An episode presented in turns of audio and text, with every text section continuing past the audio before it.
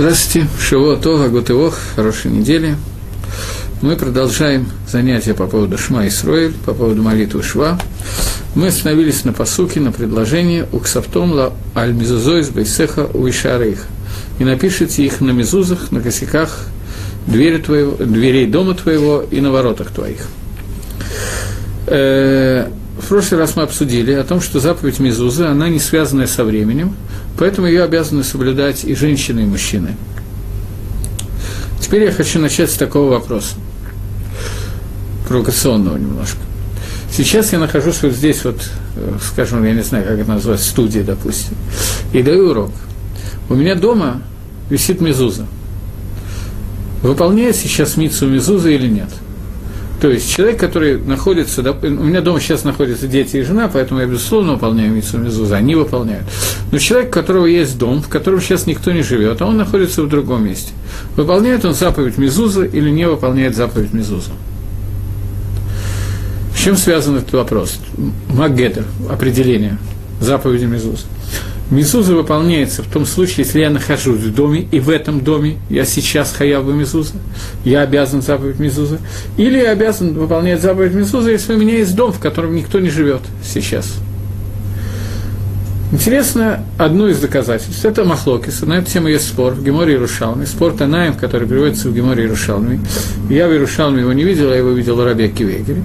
Но интересно одно из доказательств, которое приводится из нашей Геморы, из Талмуда Бавли – Доказательство такое. Очень известная история. О Давиде המלך, о царе Давида. Давид המלך э, однажды пошел в לבית מרחץ, в баню, в микву, не знаю точно куда. И вот, находясь в Бейт Мирхац, он подумал, человек, который э, царь, заповеди, у царя есть некоторые дополнительные заповеди, которых нет у нас с вами. Во-первых, э, любой человек, сегодня мы этого не делаем по ряду причин, но в принципе любой человек должен с утра надеть твилин, и эти твилин на нем должны находиться до вечера, до шки. Целый день он должен находиться в твилин, за исключением того времени, когда он идет в ванную, в туалет и так далее, в те места, куда нельзя зайти с твилин. Э, кроме этого, у царя на правой руке висела маленькая сейфертора, написано было сейфертора и висела на руке. И он постоянно, когда было свободное время, занимался тем, что читал ее. И вот, зайдя в Бетмирхас, он снял тфилин и снял э, Сефер Тора. И Давид Амелах испугался. Как может ли Ткаем, как он может существовать в тот момент, когда он не выполняет ни одной заповеди? У него нет ни тфилин, ни Сефер Торы. Как? Как может существовать человек, который не окружен заповедями Торы? Давид Амелах вспомнил, что у него остается заповедь Бритмила, он успокоился по этому поводу. Одна заповедь у него есть, этого вполне достаточно. Раби Акивейгер Мидаек уточняет из этой геморы, что легко предположить, что Давид Амелах у него наверняка был дома, может быть, несколько дворцов в Хевроне, в Иерушалайме, было определенно 18 жен, у каждого из них свой дворец был. Они жили, и совершенно определенно, что в них висели мезузы. Легко предположить. Тем не менее, Давид Амелах не нашел ни одной заповеди, которую он выполняет сейчас, кроме заповеди Бритмила, которая всегда с ним. Значит, говорит Раби Кивегер, мнение Талмуда Бавли, что человек, который не находится в доме, несмотря на то, что сегодня в доме у него висит мезуза, он в это время не выполняет заповедь мезуза.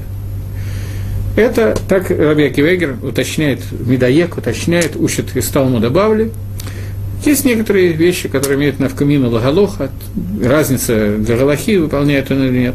Но просто, чтобы лагдир, чтобы определить, в какой момент человек выполняет заповедь Мезуза, согласно Талмуду Бавли, как его учит Раби Акивейгер. Я еще раз повторяю, что в Иерушалме это приводится как Махлок и Станаем, Раби Игуда и Раби Йоси. Но в Бавле Раби Акивейгер учит, что человек, который находится, не находится сейчас в доме, а у него в доме висит Мезуза, он не выполняет сегодня заповедь Мезуза. В этот момент он не делает заповеди Мезуза. Оставим сейчас вопрос, какая разница из этого. Просто интересный момент. Э, слово «мизуза», которое написано здесь, в этом посуке, «уксафтам аль мизузоист», оно написано, бывает два ктава, ктав хасер, уктав мале. Оно написано ктав мале. Что такое ктав хасер и ктав мале? Полное написание и неполное написание. Вы знаете, что в иврите нет гласных, есть огласовки. И некоторые огласовки меня, обозначаются некоторыми согласными буквами. Например, буква «вав» обозначает либо «о», либо «у», Здесь в слове «мизуза» написано «мем зайн зайн вав тет» – «тав». מזוזות написано, не написано между двумя буквами Зайн, не написано буква Вав. Это называется כתב חסר. Не хватает одной буквы. В другом месте, там же в Шма мы встретим, в другом отрывке, в другом кусочке Шма, будет написано Мизуза с Вавом. Ктав Мале, полное написание. Почему оно написано в Торе в этом месте не полное написание? Перевод слова «мезуза» – это не свиток,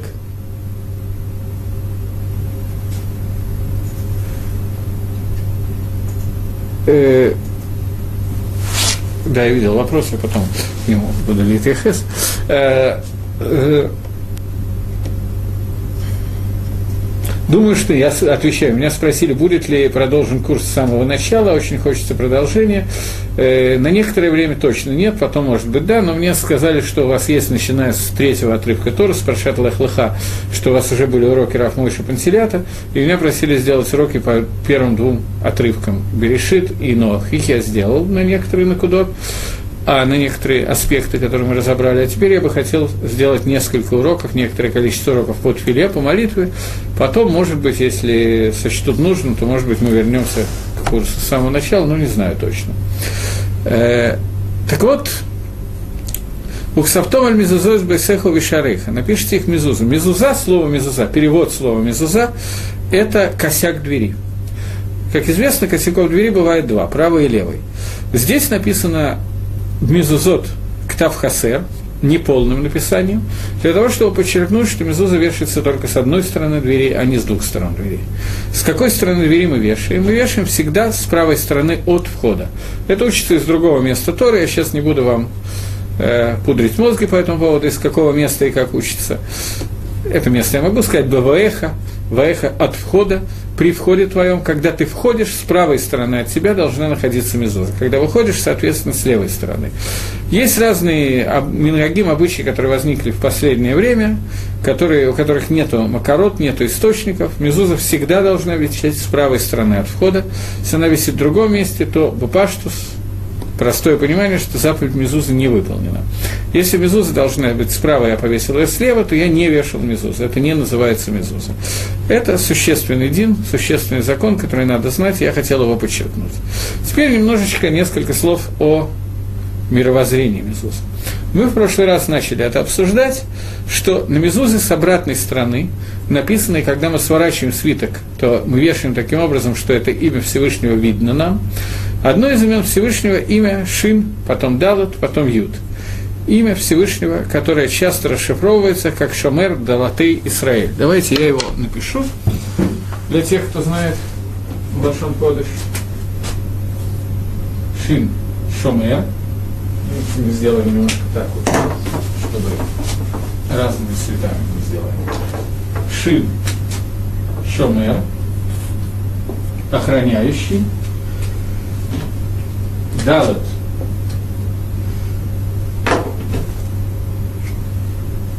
Мастер это очень много для одной руки. Латей, двери. И Юд, Израиль, храняющий двери Израиля. Таким образом, черным цветом у нас получилось выделенное имя Всевышнего Шиндалат Юд – и другое объяснение этого имени Шин и Далат Юда я здесь напишу вместе. Это такое объяснение Ше Амар Ле Аламо Дай. Тот, который сказал своему миру достаточно. Это два объяснения имени Всевышнего. И очень принято считать, что когда мы вешаем мезузу на дверь, то она охраняет наш дом. И это действительно так. Она охраняет наш дом, и Гемора в трактате Гитин рассказывает историю, как один человек решил Лид Гаер, принять Гиюр. Этот человек был племянником Титуса Флавия, императора Рима, который разрушил храм. Он, я не буду подробно ее рассказывать, он убегает и, находясь где-то в, Исра... в Израиле, начинает соблюдать мицвод. Кстати сказать, стал очень большим Талмит Хахамом и его торгум, его перевод Торы на арамейский язык, Анкелос, является как бы почти каноническим. Его читают э, евреи каждую неделю, читают Парша Дешаво два раза читают отрывок истории, один раз читает этот перевод Анкелус, где дается очень интересный перушим, очень интересный комментарий. Прямо внутри, как бы торгума, он внутри перевода он вел пояснение к тексту. И вот Титус хочет забрать Анкелуса обратно, и он посылает э, стражников, охрану за Анкелусом. Первый отряд, второй отряд. В результате последний отряд, который приходит, им было дано приказание, чтобы они ни одного слова не говорили с Анкелусом, для того, чтобы он не смог их агитировать ни о чем. И они, выходя, увидели, как Анкелус прикоснулся к Мезузе и поцеловал Мезузу.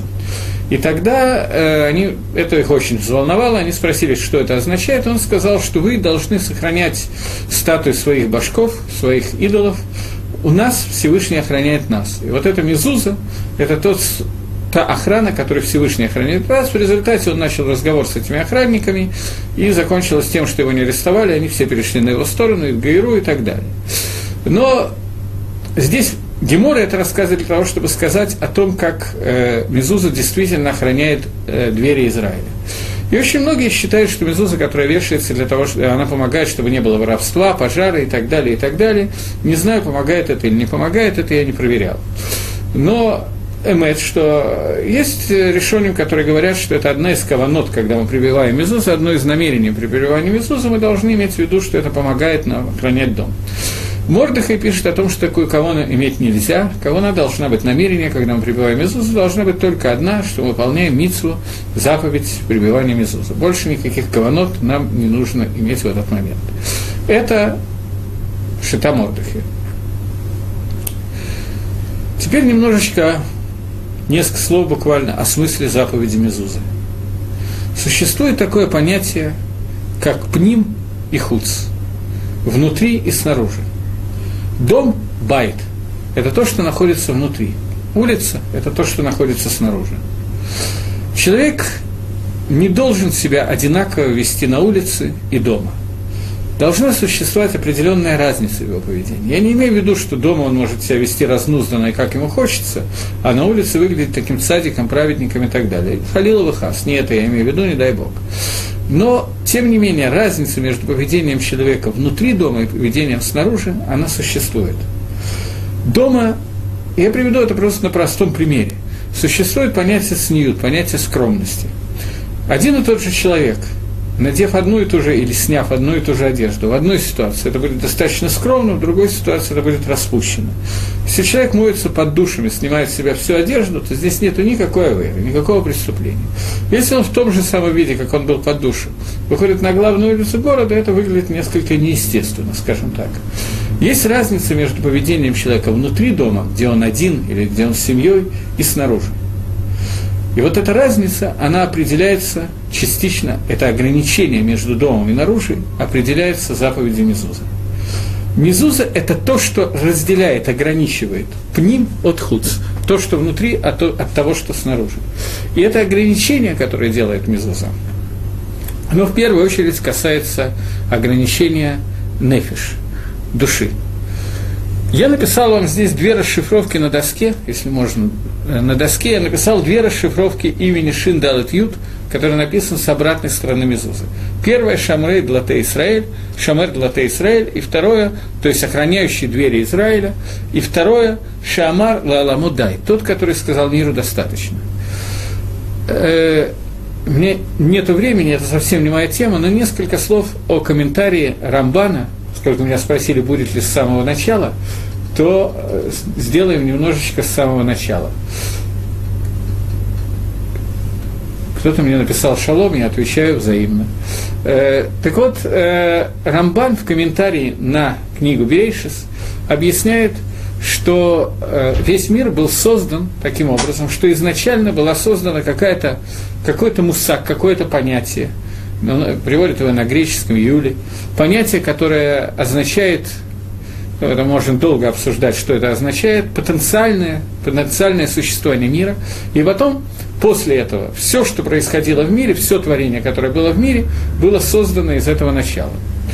Есть такое объяснение, я не уверен, что это единственное объяснение этого Рамбана, но есть такое объяснение, что в начале в Берешит была создана первая как бы точка, которая началась расширяться, начала расширяться, выходить. И это вот расширение этой точки, из нее расширение, это вся наша Вселенная, все галактики и так далее, и так далее. Очень похоже на систему большого, гипотезы большого взрыва, которая сейчас достаточно популярна, описывающаяся, как, как начался этот мир. И вот это расширение продолжалось, и Акодыш Барагу Всевышний сказал «дай, достаточно». В какой-то момент он сказал этому расширению «достаточно». Я понимаю, что мир продолжает расширяться, согласно этой гипотезе, он остался бесконечным, но сейчас не будем в это входить. Другое объяснение имени Шадай, Шиндалат Ют, имени Всевышнего, означает – что для того, чтобы создать этот мир, мы это обсуждали на одном из занятий, для того, чтобы создать этот мир, Всевышний должен был выбрать какое-то место, в котором будет гейлем, сокрытие, сократить свое влияние в этом мире, сделать так, чтобы его влияние в этом мире было незаметно, не видно, так, чтобы было некое сокрытие, только тогда мир может существовать. И вот это сокрытие увеличивалось, увеличивалось, увеличивалось до тех пор, пока Всевышний не сказал, не поставил этому гвуль, предел, не сказал «дай», достаточно.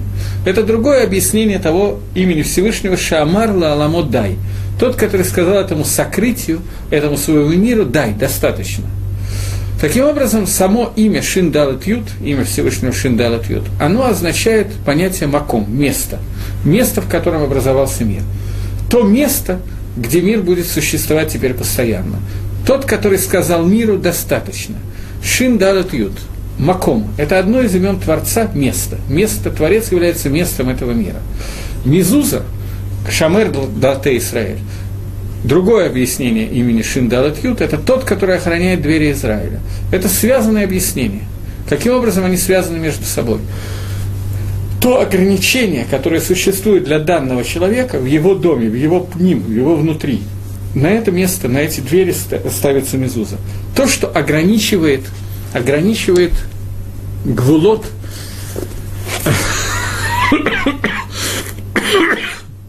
границы этого шута, этого места, где, же, где этот человек находится. Мы живем довольно странное время. Из-за интернета, которым мы сейчас пользуемся, из-за телевизоров, радио, газет и так далее, и так далее. Из-за всей прессы, из-за всего, что сейчас происходит, происходит ситуация, когда дом и улица у нас смешиваются. Очень трудно ограничить и понять, где мы находимся. Там, здесь, где вообще. Мы вносим улицу к себе домой, себя выносим на улицу и так далее. Вот это вот нормальное состояние у нас оно разрушено. Когда-то, когда Билам, Раша, нечестивец Билам, был взят для того, чтобы Балаком, для того, чтобы проклясть сам Израиль, он должен был, для того, чтобы сказать свое проклятие, он должен был увидеть лагерь Израиля. И вот одно из брахот, благословение вместо проклятия, которое он сказал, он сказал «Матаво галейха Яков мишканатейха Израиль». Как прекрасны шатры твои, Яков, и жилище твои, Израиль. И Раша на месте комментирует, объясняет, что он посмотрел о том, что так как они ставят свои жилища, шатры, они ставят так, чтобы не было один ход напротив другого. Так, чтобы не было... У каждого был свой дом, каждого какая-то индивидуальность, какой-то... Сегодня, к сожалению, мы ведем себя так, что не совсем понятно альпидин. Нет, я, конечно, не имею в виду, что по закону наши дома не должны иметь мезуза. Но Багашко по мировоззрению, мезуза, которая висит на доме и ограничивает общее от частного, сегодня, когда мы вносим улицу себе в дом, то у нас есть некоторая проблема с Мезузой. Это некоторый изъян в заповеди Мезузы. Я не имею в виду, что мы свободны от заповеди Мезузы. Мы обязаны вешать Мезузы. Я не, не говорю сейчас Лаголоха, но Багашков в мировоззрении можно понять, что я имею в виду. И будут они, э, напишите эти мезузот, этот кусочек на ворота дома твоего, э, на дом, на, в доме твоем, на дома твои и на ворота твои. То есть ворота – это ворота во двор, и, дом, и в доме – это двери, которые будут в доме. Этим отрывком Мизузот кончается первый отрывок Ваагавта и Дашем Алакейху. Кончается отрывок и возлюби Всевышнего как самого себя. Бахолеваха всей душой своей. Не Всевышнего как самого себя, а возлюби Всевышнего всей сердцем своим, всей душой и так далее. Отрывок, который говорит о принятии на себя Оль Малхут Шамая, на себя иго небесного рабства. Это иго кончается тем, что этот отрывок должен быть написан, вот это вот часть, которая должна быть написана на воротах дома твоего.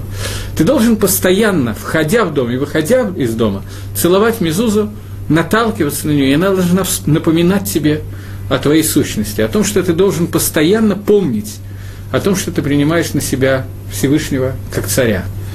Таким образом, это должно вызывать у тебя Ират Шамай, боязнь Всевышнего. Давид Амелов, когда вошел в баню, где не было Мезузы, снял тфилин, снял сейфер и так далее.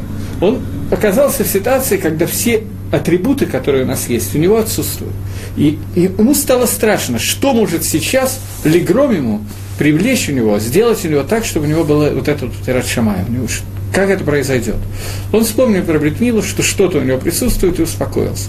Таким образом, оставим сейчас Давида Мелаха и Бритмилу, таким образом мы сегодня, когда мы окружены заповедью цицит, тфилин и мезуза, эти три заповеди, которые должны постоянно внутри нашего дома, при выходе, при входе и так далее, постоянно делать так, что у нас будет возможность вспоминать, и чтобы у нас росло в нас и Радшамаем помнить о Всевышнем и вспоминать о. На этом кончается первый отрывок Шма, который мы разобрали. И начинается следующий отрывок Шма.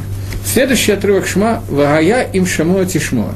И будет, если вы внимательно будете слушать Эль Мицватай, мои заповеди, Ашер Нахим Цавеэскем Гайом, которые заповедую вам сегодня, Аллахаво Эд Хашем Лакейхам, чтобы любить Всевышнего Бога вашего, Аллахдоба Холева Вехам Холь Навшехам, и служить Ему всем вашим, всем вашим сердцем, всеми сердцами всеми душами. Этот отрывок очень сильно повторяет некоторые вещи, которые были сказаны в предыдущем отрывке. Еще раз нам дается заповедь возлюбить Всевышнего всей душой, всем сердцем и так далее. И тем не менее есть разница. Прежде всего, первый вопрос, который здесь надо продумать, почему вначале мы читаем отрывок Вагафта и возлюби, а потом Ваэм Шамо и будет, если будете внимательно слушать. Вопрос, который я сейчас задал вам, задает Мишна в трактате Брахот. И Мишна говорит, что вначале человек должен принять на себя Оль Малхут Шамаем, то, что Всевышний – это царь, подчинить себя полностью царю, после этого он должен принять то, что сказано во втором отрывке. Первый отрывок говорит о Всевышнем как царе, о заповеди возлюбить Всевышнего как царя. Второй отрывок говорит о Магалахе, о пути, который называется Схарва Оныш, награда и наказание – связи между мицвод, между заповедями и тем, что происходит в нашем мире. Награда и наказание за заповедь, которая существует. И, будут, если, и будет, если вы будете внимательно слушать заповеди, которые я заповедую вам сегодня, а именно любить Всевышнего и служить Ему и так далее, всем, всей душой и всем сердцем, то тогда на татим тара цехам баито я дам дождь земле вашей вовремя. И Малкуш ранний, поздний, во время той жатвы, этой жатвы, которая необходима для разных видов урожая.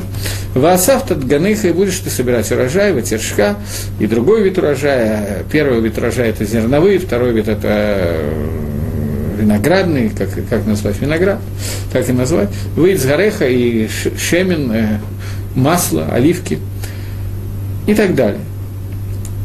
Здесь есть еще один момент, который до того, как мы поговорим про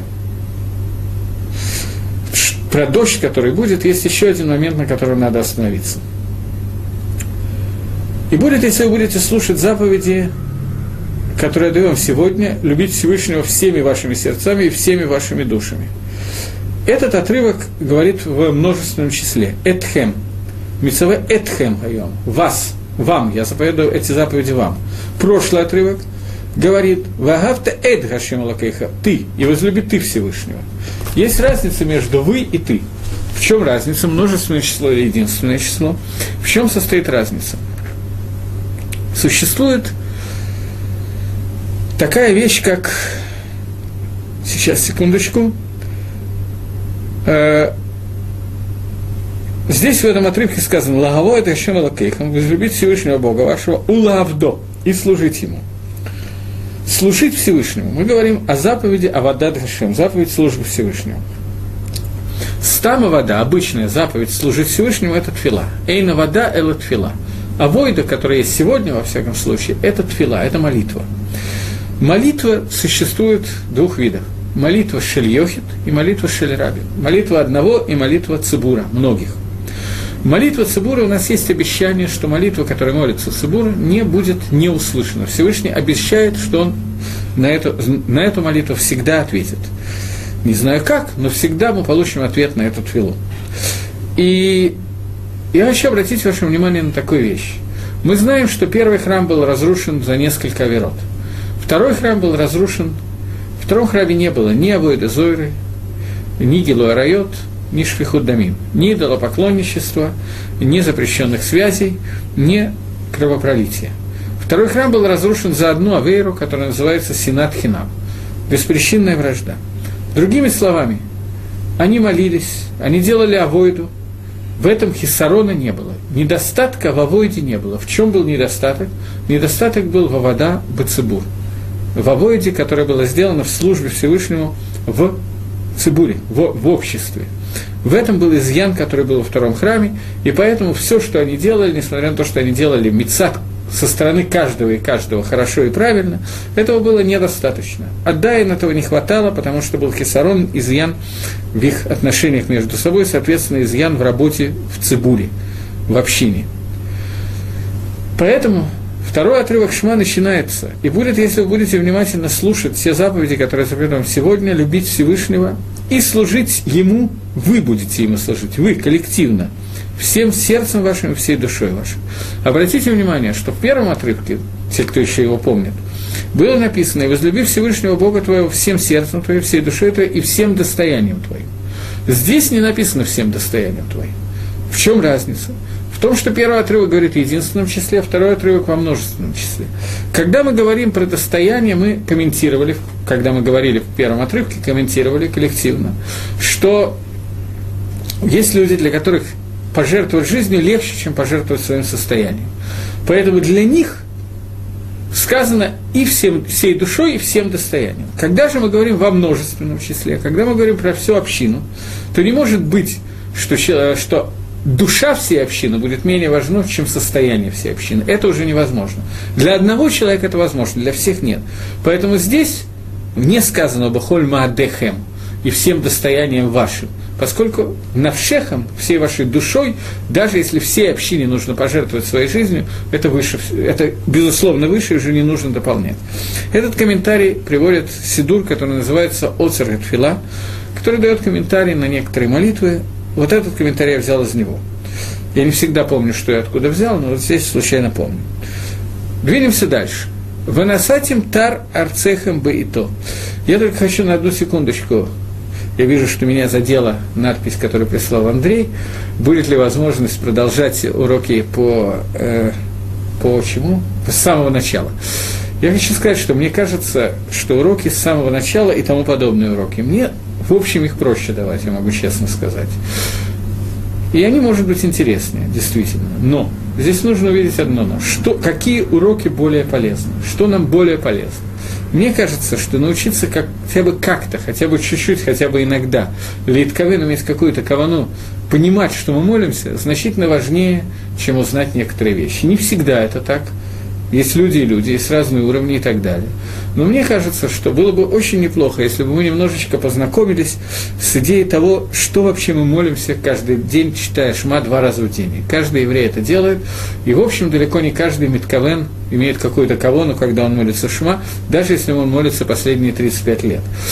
К сожалению, это становится привычкой, и мы не задумываемся о том, что мы молимся. Поэтому я бы хотел, чтобы уроки были не только вокруг каких-то комментариев интересных и красивых Торы, но одновременно, чтобы это дало какие-то вещи, которые идут в фоль, в действии.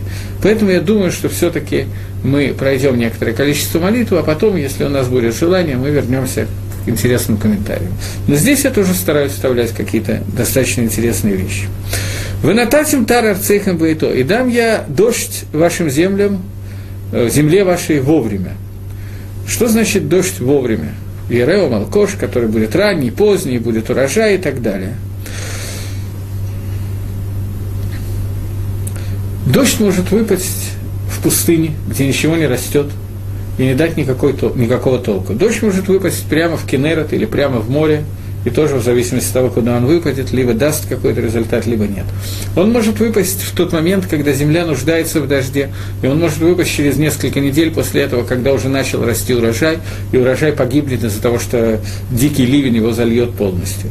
А Кодыш Бургу обещает нам, что если мы будем внимательно слушать заповеди, исполнять те заповеди, которые он дает сегодня, мицватай, мои заповеди, которые я даю сегодня, то в награду за это у нас будет Гешем, который будет Б и То, в его время.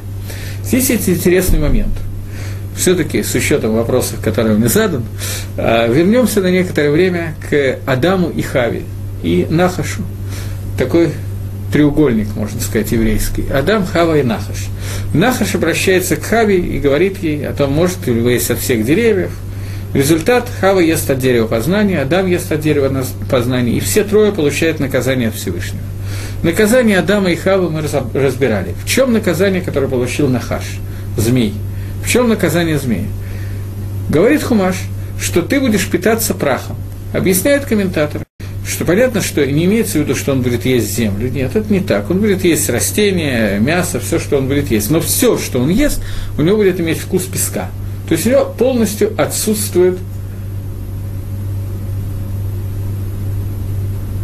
Ага. То, я не буду зачитывать, я понял, Андрей. Э, так вот, э, Нахаш, змей, он что бы он ни ел, он имеет, вся его пища имеет вкус э, праха, песка, безвкусно. И это наказание, которое он получает. Спрашивают Мифоршим, спрашивают комментаторы, разве это клала, это браха, разве это проклятие, это благословление? Что может быть лучше? Где бы он ни был, что бы он ни ел, он всегда все, ему всегда все есть. Нам нужно, сегодня я хочу зефир в шоколаде, завтра я хочу шоколадную конфетку, послезавтра халвы, сегодня индейку, потом гуся. У меня есть какие-то идеи, что я хочу кушать.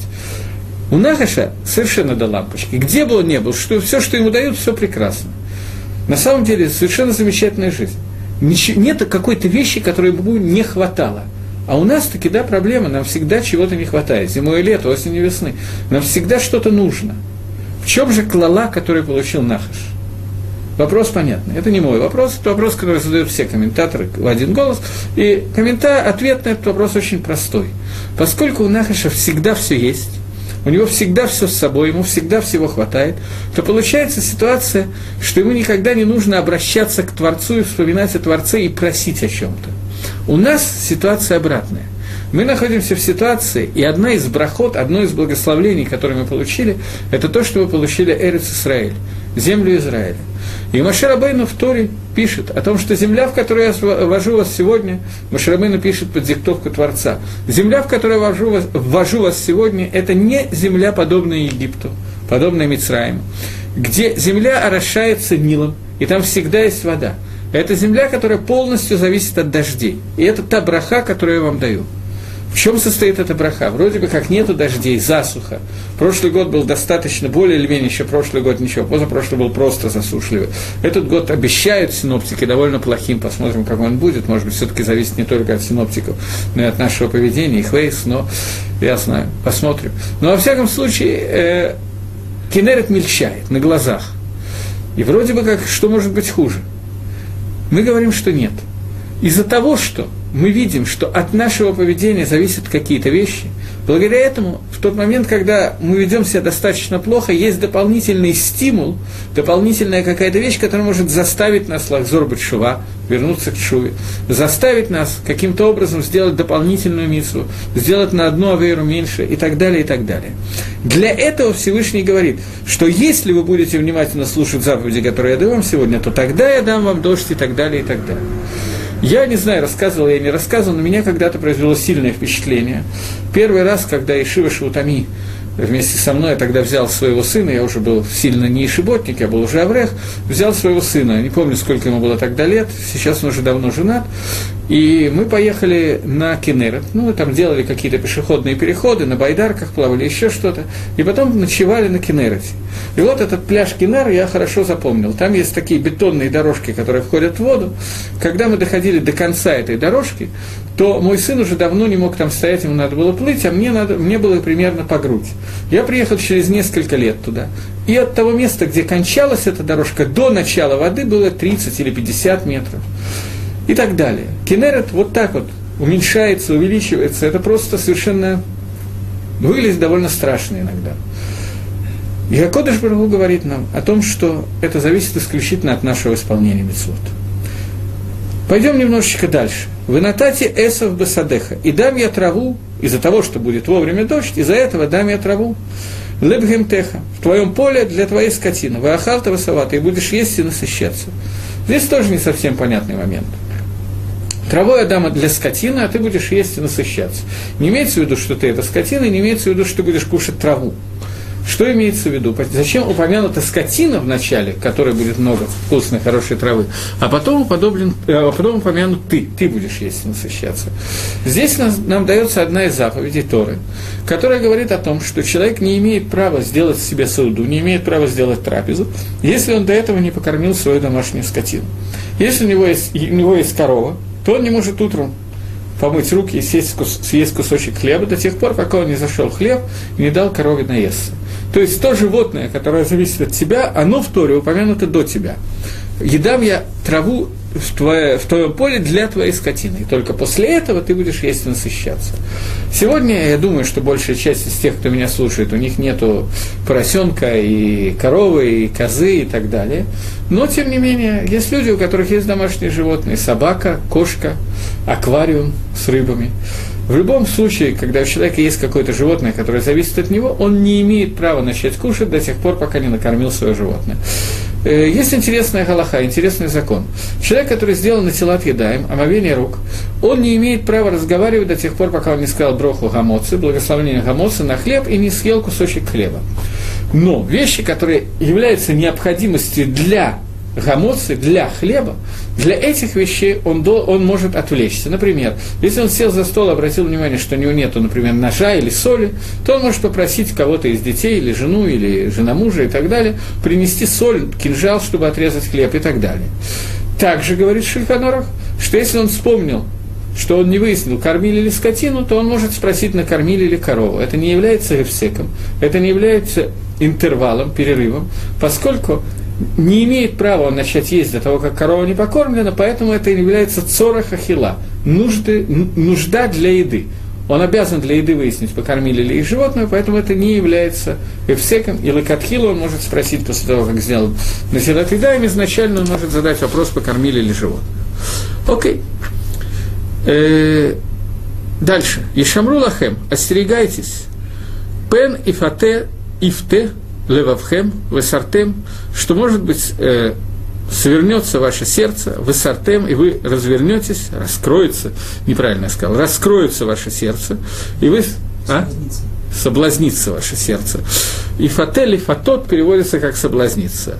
Э, сегодня я случайно видел, что в Сидуре, который тоже тот же самый Сидур Оцер Фила, у меня просто должен был до этого быть какой-то урок, а урока не было, поэтому я листал Сидур Оцер Фила. Он объясняет, что слово «ифате» происходит от арамейского слова «пите», «пите» – это рахав, леархив. Раскроется, расширится ваше сердце. И это соблазнение сердца, когда сердце пере перейдет через свои границы, соблазнится ваше сердце, вы сартем, и вы свернете вааваттам элогим ахирим, и будете служить другим богам, вы иштахавитам лагем. Что имеется в виду? Имеется в виду, что вы будете соблюдать заповеди. Всевышний даст вам дождь, будет много травы, будет много скота, можно будет хорошо кушать, насыщаться, будет классная жизнь. И когда эта жизнь станет классная и богатая, то здесь вас подстерегает очередная опасность. Таава, которая у нас есть, стремление к получению удовольствия, которое у нас есть, оно влечет за собой то, что человек, которому становится хорошо, он начинает забывать о Творце. Ему хорошо, ему ничего не надо просить. Вот еще вчера что-то было плохо, болела нога, голова, еще что-то. Человек молился, переживал, глотал лекарства, теперь все классно, все замечательно. В этой ситуации забываешь о Творце. Если о Творце забываешь, то возникает опасность идолопоклонничества или просто опасность забыть о Творце. И таким образом образом вы свернете с той дороги и будете поклоняться идолам. Результатом этого – Вахара Авгашем. И э, возгорится гнев Всевышнего на вас, Ваацара Дешамаем, и все вернется обратно. Всевышний закроет небеса, Вело Яматар, и не будет больше дождя, Ваадама лотитанат Евала, а земля не даст больше своего урожая, В аваттам герама аля раставашер Хашем Натанахам. И вы в скорости исчезнете, погибнете с той земли хорошей, которую Всевышний дает вам. Таким образом, результатом этого будет того, что вы уйдете в Галут, вы будете выгнаны из Эрицесроя.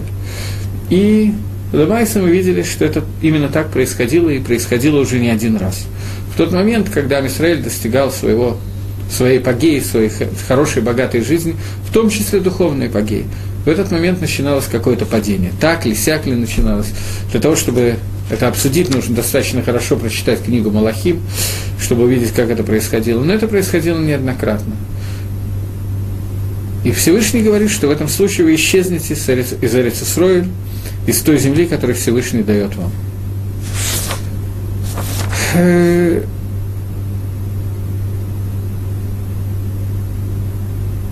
была такая история. Когда Яшо бен Нун, Яшо бен Нун, после смерти Маширабейну входит в Эрицесройль, то во время захвата города, который называется Ирихо, довольно интересный захват города, я думал об этом говорить, но не успел в Сукот. Перед Сукотом я хотел об этом говорить. Это немножко связано с праздником Ишиана Раба. Они семь раз обходили вокруг Ерехо, трубили в шафар, после чего стены Ерехо рухнули, очень известная история. После чего они сравняли город с землей, и Ишо сделал херем, запрет, запрет селиться в Ерехо и отстраивать этот город. И сказал, что тот, кто достроит этот город, то будет всякие неприятности, у него умрут дети и так далее, и так далее. Проходит какое-то время, довольно много – во время, когда был жив человек, имя которого наверняка все знают, зовут его Илюша Ильяу Ганави, такой пророк Ильяу, в это время был царь Ахав, и во время этого царя был дан приказ отстроить Ерехо. И один из военачальников царя шел отстраивать Ерехо, и у него по очереди умерли все семь детей. И Ильяу Анове пришел навестить его, сделать митсву Нихумавели. Митсву Нихумавели, митсва э, утешать скорбящего. Несмотря на то, что этот человек не отличался циткусом, праведностью, Илья Нович считал, что он должен прийти его утешать, утешать, умирают дети, серьезная вещь. Он пришел его утешать и столкнулся с, там, с царем Израиля, который тоже там находился для той же самой цели. И тогда спросил царь, что есть еврей Рав, есть еврей Талмит. Есть слова Рава и слова ученика. Какие слова более важные? Что я имею в виду? Он пояснил. Яшо был учеником Маширабейна он сказал, что если кто-то будет отстраивать Ерехо, то произойдут такие-то, такие-то несчастья, в Гая, и так произошло.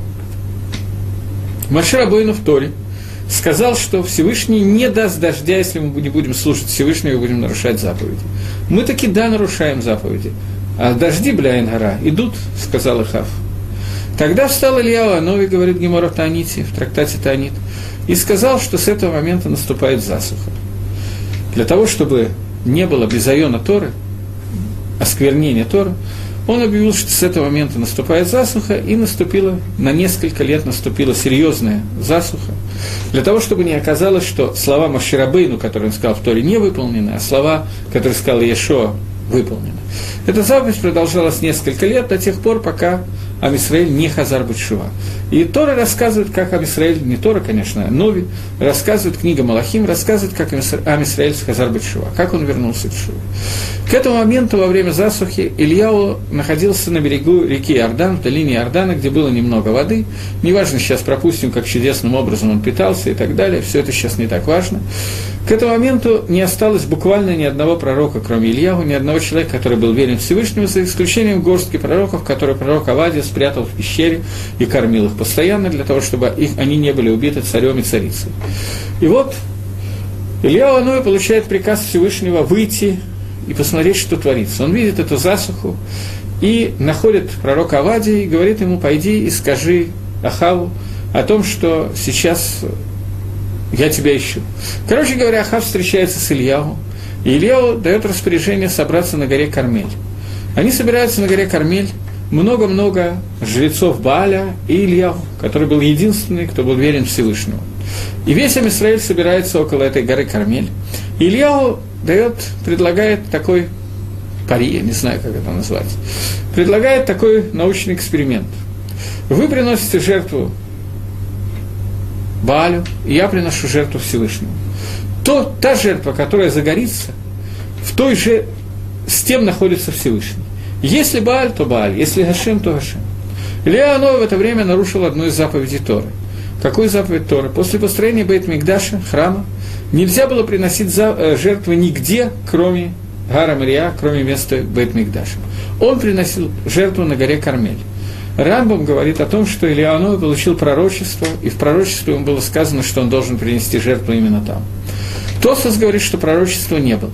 Ильяной Мисвора из логики вытащил, что это можно сделать, искал «Этла аводашем и фиру таратеха», время служить Всевышнему оставляется какая-то одна заповедь Торы, и Всевышний согласился с ним. Таким образом, это Махлоки с и Тоспас, было это сделано Альпина Виют, или это было сделано без пророчества, Альпи Хахма, по мудрости Ильяу.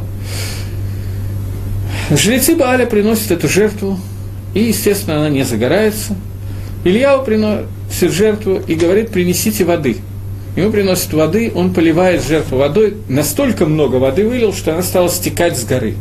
И только тогда он обратился ко Всевышнему с молитвой, для того, чтобы לקדש שם שמים освятить имя Всевышнего. И тогда עם ישראל חזר בתשובה, когда эта жертва загорелась, то весь народ сказал фразу, которую мы говорим последнюю в Йом-Кипур, «Гашем гу гаэлаким». В Йом-Кипур мы говорим три раза Шма Исраэль, один, семь раз Борох Шемквот, и, по-моему, тоже семь раз Ашем Гу Гайлаким.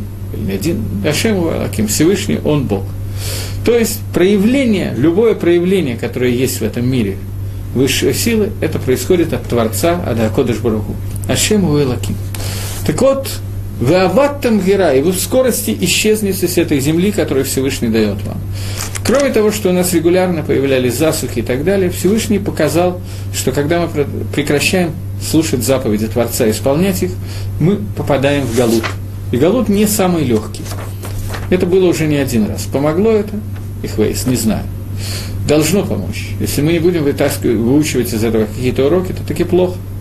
Вы самтем эт двора эля аллева вехам. И положите эти слова на сердце ваше, валь навшехам и на душе вашем, укшартема там лаот алиедехам, и навяжите их знаком на руки ваши, Филин, мы уже это обсуждали. Ваюла татафот бейненехем, будут они знамениями между глазами вашими.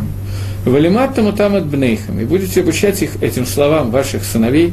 Одна из вещей, которые папа обязан, кроме того, что учить всей Торе, он обязан обучить сыну, сына Шма и Сроиля, Шамалакейну, вот этому отрывку.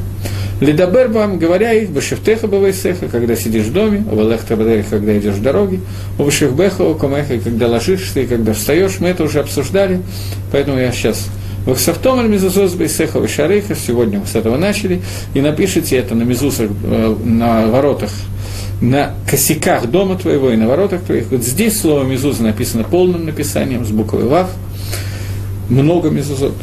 Ламан Ербу и Мейхам, ради того, что увеличились дни ваши, вы имей бнейхам аля Адама и дни ваших детей на земле, ашер нишба ашем лаватейхам, который поклялся Всевышний вашим отцам, латет лахем дать им кимей шамаем алярат, чтобы дать как и небо над землей. Последнее предложение, которое мы сейчас прочитали, имеет достаточно важный смысл.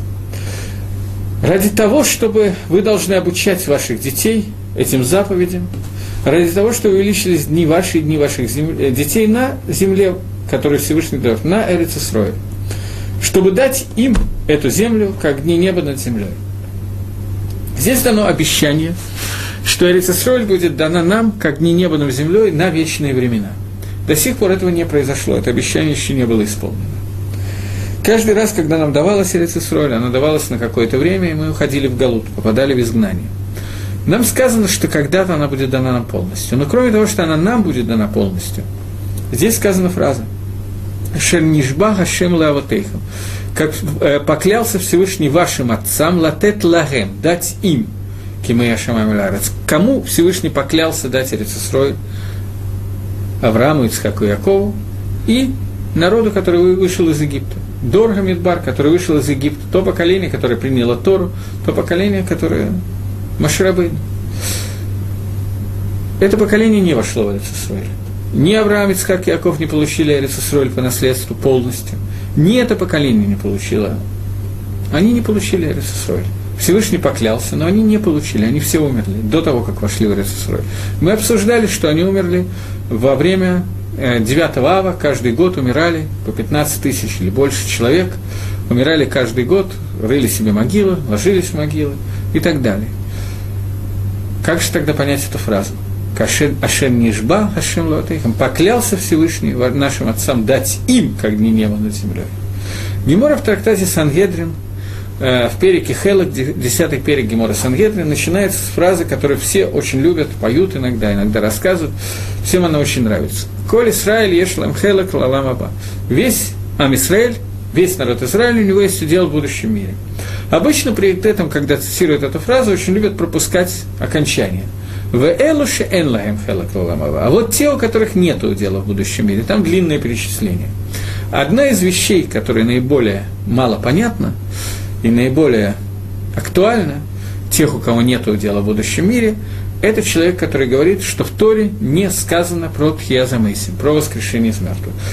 В Торе нет упоминания про воскрешение из мертвых. Если человек такое говорит или так считает, то он теряет свое дело в будущем мире. Гемора говорит, что это идет по простому принципу меда кинегит меда, мера за мера.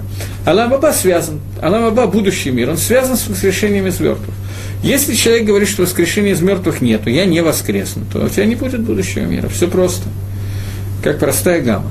Но возникает вопрос, а где в Торе сказано про воскрешение из мертвых? Так вот, что будет Тхиазамейсин, будет воскрешение из мертвых. Где это сказано в письменной Торе? Лемайса такого места мифурашного, четко написанного, можно сказать, что нету. Одно из мест, которое приводит Гемора, из которого мы учим, что обязательно мы должны сказать, что будет воскрешение из мертвых, я только до того, как скажу это место, я должен оговориться. Каким именно образом это будет происходить? С телом, без тела? Это махлоки с решением. Как это будет происходить и так далее, и так далее, не знаю. Об этом сказано, что частично об этом сказано, что что такое Аламаба, об этом не знает никто, и вело раает захуц, э, вафилу айн навило раает захуц мигашем золотеха, что даже глаз пророка не знает, что такое Аламаба, и не видел его крови тебя Всевышний. Поэтому я не знаю, что это такое. И так вот, не стесняясь, могу сказать, что не знаю. Тем не менее, есть на эту тему махлокот, на эту тему есть различные объяснения. Я понимаю, что наверняка это интригующее и захватывающее, я могу на эту тему поговорить, но думаю, что сейчас это будет не до конца правильно говорить на эту тему. А сейчас нам нужно увидеть, где в Торе сказано, что будет воскрешение из мертвых. Вот то предложение, которое мы сейчас читали, и которое мы читаем два раза в день, здесь сказано, здесь рассказывается про Тхиязамейсим, про воскрешение из мертвых. Ради того, чтобы увеличились дни ваши и дни ваших сыновей на земле, которые Всевышний поклялся вашим отцам дать им, значит, наши отцы будут воскрешены. Они появятся для того, чтобы получить Эрицесрой. Потому что до сих пор они ее не получили. Они умерли до входа в Эрицесрой. Ни Маширабейну, ни все остальные, кто вышли из Египта в возрасте старше 20 лет, лозаху не удостоились войти в Эрицесрой. Заху только Ишо бен Нун и те, кто родились уже в пустыне, или те, кто родились в Мисраиме, в Египте, но вышли оттуда в очень молодом возрасте. Не те, кому поклялся Всевышний дать Эрицесрой. Таким образом, мы видим, что Акодыш Брагу эту клятву еще не исполнил, а они уже умерли. Значит, у него будет какая-то другая возможность ее исполнить. Камаш Мулан, как мы хотели учить, то, что требовалось доказать, что мы хаевим сказать, обязаны сказать, что Баруху каким-то образом произведет Тхьязамейсим. Я понимаю, что воскрешение из мертвых, Тхьязамейсим – это воскрешение из мертвых. Я понимаю, что эта тема достаточно такая скользкая, и многие люди ее пропускают, стараются о ней не говорить на различных уроках и лекциях и так далее. И я, в общем, тоже не очень люблю ее поднимать, поскольку ее очень трудно обсудить и понять и так далее. Но, тем не менее, во-первых, мы читаем это предложение здесь, а во-вторых, одна из 13 принципов веры, которые сформулированы Рамбовым, говорит о том, что они, Маамин, мы нашли я верю в полной вере, полной веры, о том, что будет Хьязамейсин, о том, что будет воскрешение из мертвых. И человек, который в это не верит, прямо в Мишне сказано, что он не получает Аламаба. А Рамбам, как известно, считает, что даже если человек ошибается в одних из этих принципов, основах веры, и делает ошибку несознательно, то, тем не менее, эта ошибка приводит к самым печальным последствиям. Поэтому я хотел на этом остановиться, для того, чтобы пояснить, что это вещь, которую мы должны принять, должны понять, должны попытаться каким-то образом проанализировать и принять себе. Что одна из вещей, которая больше всего мешает Аламаба, нашему будущему Аламаба, это то, что нам очень тяжело принять какие-то вещи, которые мы совсем не понимаем. Мы ни разу такого не видели. Что означает Хезамейсин? Как это может быть? Где такое было когда-то? И так далее. Вещь, которая выглядит как сказка. Тем не менее, мы должны увидеть и понять, что такие вещи возможны, и какие вещи возможны, и мы, э, и мы должны ламинбеса, мы должны поверить в это. Э, кто-то мне написал, э, что каждый раз происходит воскрешение из мертвых в шахре с утром. Утром Акодыш Барагу возвращает нам душу после того, как мы проспали ночью. Нахон. Это правильно и неправильно. Что я имею в виду? Безусловно, человек, который спит, его душа каким-то образом частично находится не совсем в теле, она соединяется с какими-то более высокими источниками Всевышнего. Но при этом нельзя сказать, что человек, который спит, он умирает. Он, тем не менее, он дышит. У него есть работа сердца, работа легкого, работа мозга и так далее. Поэтому, э, поэтому нельзя сказать, что это полный тхезамысим. Тора называет это одна шестидесятая тхезамысим, один шестидесятая часть воскрешения из мертвых. Но это все-таки не полное воскрешение из мертвых. Тем не менее, нечто подобное было. И воскрешение из мертвых, Танах рассказывает о воскрешении из мертвых, которое произошло, э, два раза ее сделал пророк Илиша, один раз его сделал пророк Ильягу. Э, Танах рассказывает, что воскрешение из мертвых э, пророк Хискель сделал огромному количеству людей и так далее. Гемора спрашивает сама этот вопрос. Гемора в Сангедрине задает вопрос, что в книге Кагелет, книге, которая по-русски, если я не, не ошибаюсь, называется «Экклезиаст», то э, не совсем понятно. Мне, во всяком случае, не совсем понятно, что означает слово «экклезиаст». Кагелет – это слово «кагаль», община, сбор. Кагелет – это было одно из имен Шламу Амелаха, который собирал различные высказывания, различную мудрость. И мудрость Шламо, которую он, Шламо Амелах, написал в книге Кагелат, в этом сборнике, одна из вещей, которые он там пишет, это «Эйн хадаш тахадашемеш» – «Нет ничего нового под солнцем». Если нету ничего нового под солнцем, то спрашивает Гемора Сангедрин, то как же мы говорим про Тхиазамейсим, который будет, когда нету ничего нового под солнцем, то есть Тхиазамейсим должно было быть раньше, ничего нового не произойдет. Отвечает Гемора, что Эйн Хинами. Так и да, Тхиазамейсим уже происходило. И Гемора приводит пример Тхьяза Мейсим. Раби Иуда бен Бава говорит в том, что когда евреи выходили из Египта, была группа из колена Ефраима, которая сделала неправильный подсчет, когда кончается 400 лет Галута, 400 лет египетского изгнания, и вышло раньше времени, и они все, были, все погибли. И пророк Ехискель рассказывается в книге Ехискель, как он стоит в поле и видит кости. А Кодыш Барагу ему говорит, собери эти кости, сделай то, сделай все. В результате все эти кости оживают и присоединяются к Амисраэлю. И говорит Раби Игуда Бенбава, что я являюсь потомком одного из них, и у меня есть филин, которые достались мне от этого человека, который вышел из Египта и который, которого Ихискель оживал. То есть Гемора говорит о том, что, несмотря на то, что Эн Хадаш Тахадашемеш, нет ничего нового под солнцем, тем не менее эта история происходила. Еще одна история рассказывается про Рога Ильяу, который э, делал Тхиазамейсим, и про Илишу, который делал дважды Тхиазамейсим. Дважды воскрешение из мертвых. Смотрите, я понимаю, что это достаточно тяжело это принять и понять и так далее. Тем не менее, я не хотел бы, чтобы мы закрывали глаза, потому что человек, который отрицает Тхиазамейсим, не задумывается о нем и так далее – в принципе, этот человек апикорос, он теряет свой аламаба, даже если он это делает бонус, потому что его никто этому не научил. Поэтому это предложение Торы прямо говорит о том, что наши працы оживут и получат наследство Эрицесроя. Таким образом, мы с вами разобрали два кусочка из трех кусочек шма. Первый кусочек, который говорит о том, что как, как надо принять на себя Оль Малхут Шамаем, иго небесного рабства. И второй кусочек, который говорит о том, каким образом мы должны принять на себя Оль Мицвод, заповеди. Почему вначале читается Вагафта, а потом Вагаем Шамо?